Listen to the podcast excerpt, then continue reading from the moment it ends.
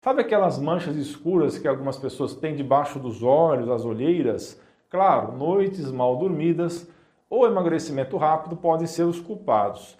Porém, se forem crônicas, presta atenção.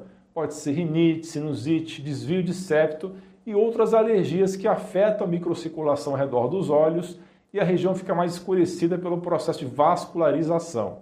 Também muito comuns são quando as olheiras crônicas são causadas por resistência à insulina. Inclusive, pessoal, muitos diabéticos têm esse tipo de mancha escura embaixo dos olhos.